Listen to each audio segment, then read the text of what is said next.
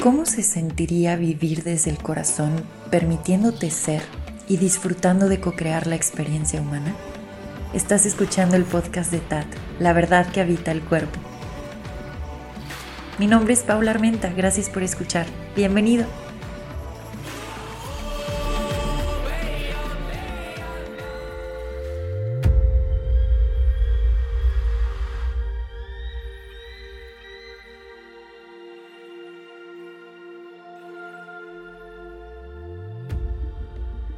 Gracias por acompañarme en este episodio. El día de hoy vamos a estar hablando de este concepto de llevárnosla lento, slow life. Vamos creando estos espacios de quietud, vamos desarrollando la atención plena para poder conectar tanto con el plano material como con los planos más sutiles y reconocer que la experiencia humana está justamente anclada en la multidimensionalidad, lo que quiere decir que estamos recibiendo información de muchas formas. Pero si uno anda deprisa y se queda anclado en los circuitos programados de la mente humana, justamente todas estas creencias o patrones de que hay algo allá en tu futuro que tienes que alcanzar lo más rápido que puedas porque se te está acabando el tiempo y en cualquier momento te vas de aquí. Esa es una programación que se comparte colectivamente. Muchos hemos llegado a, a ver esta programación pasar por nuestra pantalla mental. Entonces, esta clase de circuito dentro de la experiencia humana hace que uno se distraiga de su presencia, de lo esencial que está siempre palpitando a cada instante y observando a cada instante, y entonces todo se empieza como a nublar y uno está tratando de alcanzar algo que al final no sabe exactamente qué es, incluso cuando alcanzas aquello que decías eso era lo que yo tenía que alcanzar para sentirme realizado. Sí, puede ser que, que lo alcances y que lo acabes teniendo frente, frente a ti. pero, pero después brota esta sensación de, ¿esto era? Espérame, como que toda esta prisa y toda esta sensación de llegar a la meta, de alcanzar, de corre y de pronto llego y digo, ¿y luego?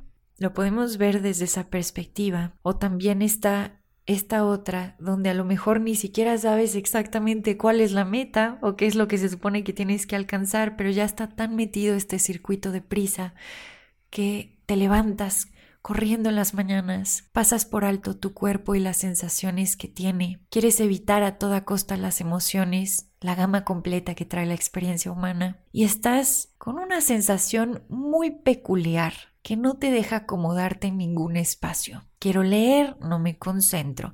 Quiero salir a caminar, como que me acabo hartando y regreso a la casa. Eh, voy a ver si me pongo a cocinar algo o a hacer algo para distraerme y funciona por un ratito, pero luego otra vez me vuelvo a sentir incómodo. Me intento dormir, cuando duermo medio se me quita, pero otra vez es como traer ahí unas chinches y estoy de un lado a otro y no sé exactamente qué está sucediendo, pero... Ah, quiero moverme, moverme más, más, más. Constante estímulo. Y sí, nuestra experiencia humana está hecha para estar en movimiento. Pero ¿quién nos había dicho que el movimiento tiene que ser deprisa?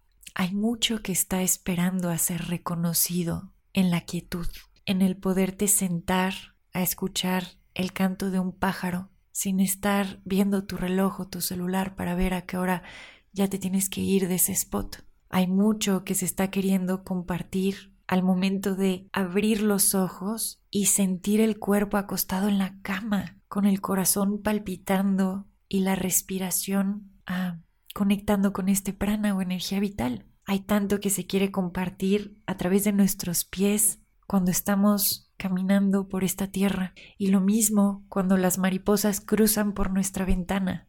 Desde la prisa, todo esto que acabo de decir parecería insignificante, porque justamente en esta prisa programada uno está en constante búsqueda de más estímulo, esto ya no es suficiente, tener un cuerpo ya no es suficiente, ahora quiero más, quiero esto, quiero modificarle esto, quiero moverle el otro. ¿Qué tiene de especial ver mariposas por la ventana? Pues eso qué, a ver, mejor me meto por acá y voy a empezar a scrollear acá, prender la computadora, prender el celular. Es como si algo no fuera suficiente, como si tu propia experiencia humana no fuera sagrada y suficiente y tienes que ver en dónde buscas algo que te haga sentir saciedad. Y entonces en este vacío acabamos justamente consumiendo, ya ni siquiera sabemos exactamente qué.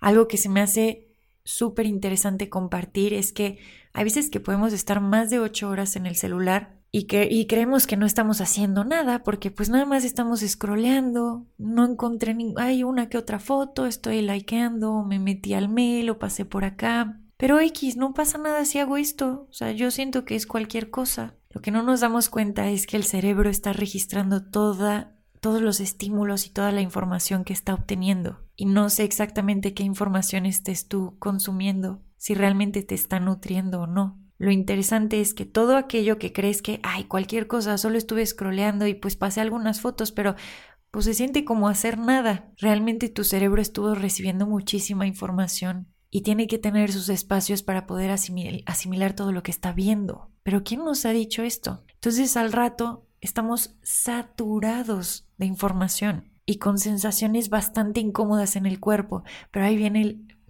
otra de, de las cosas que trae este vivir deprisa. Pues ya no me doy cuenta de las sensaciones en el cuerpo, a menos de que empiecen a ser más fuertes, a menos de que algo le suba el volumen, a menos de que mi cuerpo diga, hey, me has venido ignorando por mucho tiempo, necesitamos hacer varios cambios acá, no me estás escuchando. Y como no me estás escuchando, ¿cómo puedo llamar yo tu atención? Te he estado mandando distintas señales, inflamación, dolorcitos de cabeza aquí y allá, insomnio, a lo mejor te estoy hablando a través de la piel, con ronchas, con granitos, pero no me estás prestando atención, te sigues metiendo en todos esos estímulos que sigues buscando más y más y más, y yo aquí estoy tratando de decirte, aquí estoy, aquí estoy. Entonces, ¿qué pasa? Que estas sensaciones empiezan a ser cada vez más fuertes, se le sube el volumen y de pronto uno acaba en el límite, como de, ah, no sé cómo llegué aquí, no sé cómo es que mi cuerpo está con 800 mil síntomas, Estoy desgastado, no logro concentrarme, esta parte de la atención plena me parece un chiste. Cuando escucho que alguien dice meditar, meditar, ¿cómo? De que mi mente nada más no se calla. Y uno cree que eso es natural dentro de nuestra experiencia humana.